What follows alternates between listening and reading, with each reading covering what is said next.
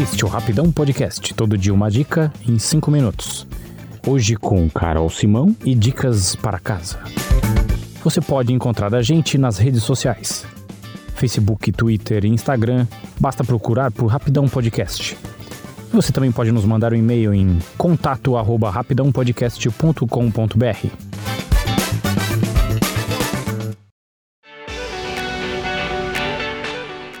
cachorro ou gato é o sonho de muita gente e eu recebo dúvidas sobre o assunto com frequência. Quero, antes de tudo, deixar bem claro que a decisão sobre ter ou não um animal de estimação envolve muita responsabilidade. É preciso pensar que você terá uma vida dependendo única e exclusivamente dos seus cuidados por anos e anos. São muitos obstáculos e nem tudo ocorre de maneira tranquila, então nada de abandonar o animal na primeira dificuldade. Já adianto que não serão poucas. Por mais que o Bento tenha sido educado desde cedo e passado por dois adestradores, ainda hoje, com quase seis anos, ele me dá trabalho quando o assunto é comportamento. Contei aqui no Rapidão uma vez sobre como o adestramento positivo nos ajudou. A educação é importante para que eles entendam o espaço deles dentro de casa. Então, se você não quer que o seu cachorro gato durma na sua cama ou suba no sofá, é preciso ensiná-los que não devem fazer isso desde cedo. Bento tem livre acesso a todos os cômodos e creio que os gatos também são os donos da casa. Então hoje eu trouxe algumas dicas para manter seu lar em ordem, limpo e seguro, mesmo que seu pet tenha um alto potencial destrutivo.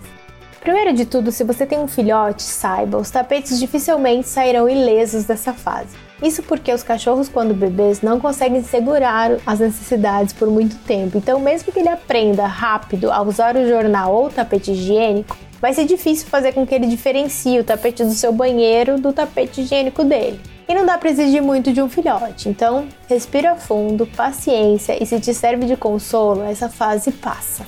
Se seu bichinho já se acostumou a dormir com você, sugiro investir em capas para colchão. Fiz uma breve pesquisa na internet com um pouco mais de 80 reais você compra um protetor impermeável. Vai por mim. É muito melhor dormir em cima de um do que se irritar tentando limpar um colchão.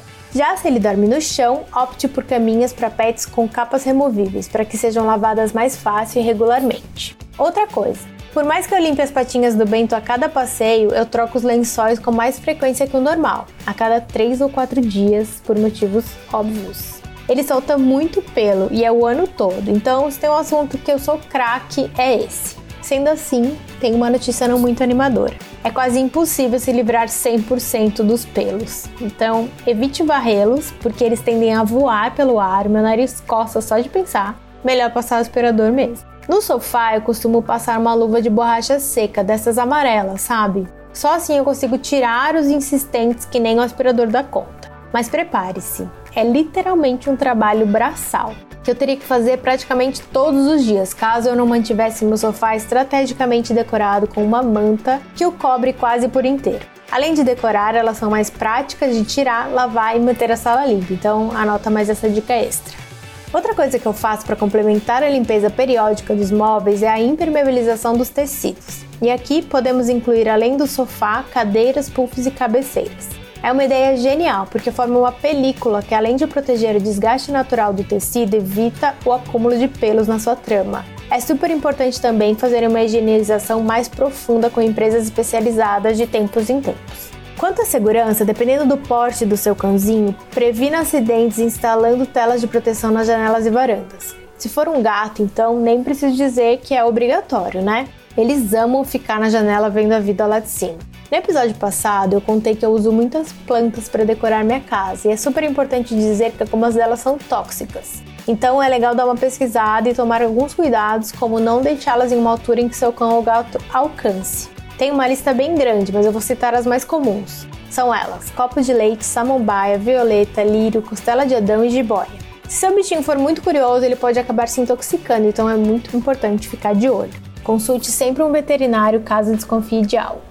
Além disso tudo, não se esqueça que até mesmo os gatos, que são super independentes, precisam de atenção e carinho. Então separe um tempo para ficar com eles, brincar, passear e curtir esses momentos. Ter um animal é uma alegria, não posso negar. Eles nos fazem companhia e trazem boas recordações, mas também podem ser verdadeiros furacões dentro de casa. Digo isso com conhecimento de causa porque eu sou uma tutora que quase enlouqueceu. Por isso, antes de tomar essa decisão, tenha certeza de que você tem como cuidar corretamente de uma nova vida na sua rotina e que a sua casa está preparada. Bom, por hoje é isso. Qualquer dúvida podem me chamar lá nos comentários do arroba Rapidão Podcast no Instagram. Um beijo e até a próxima!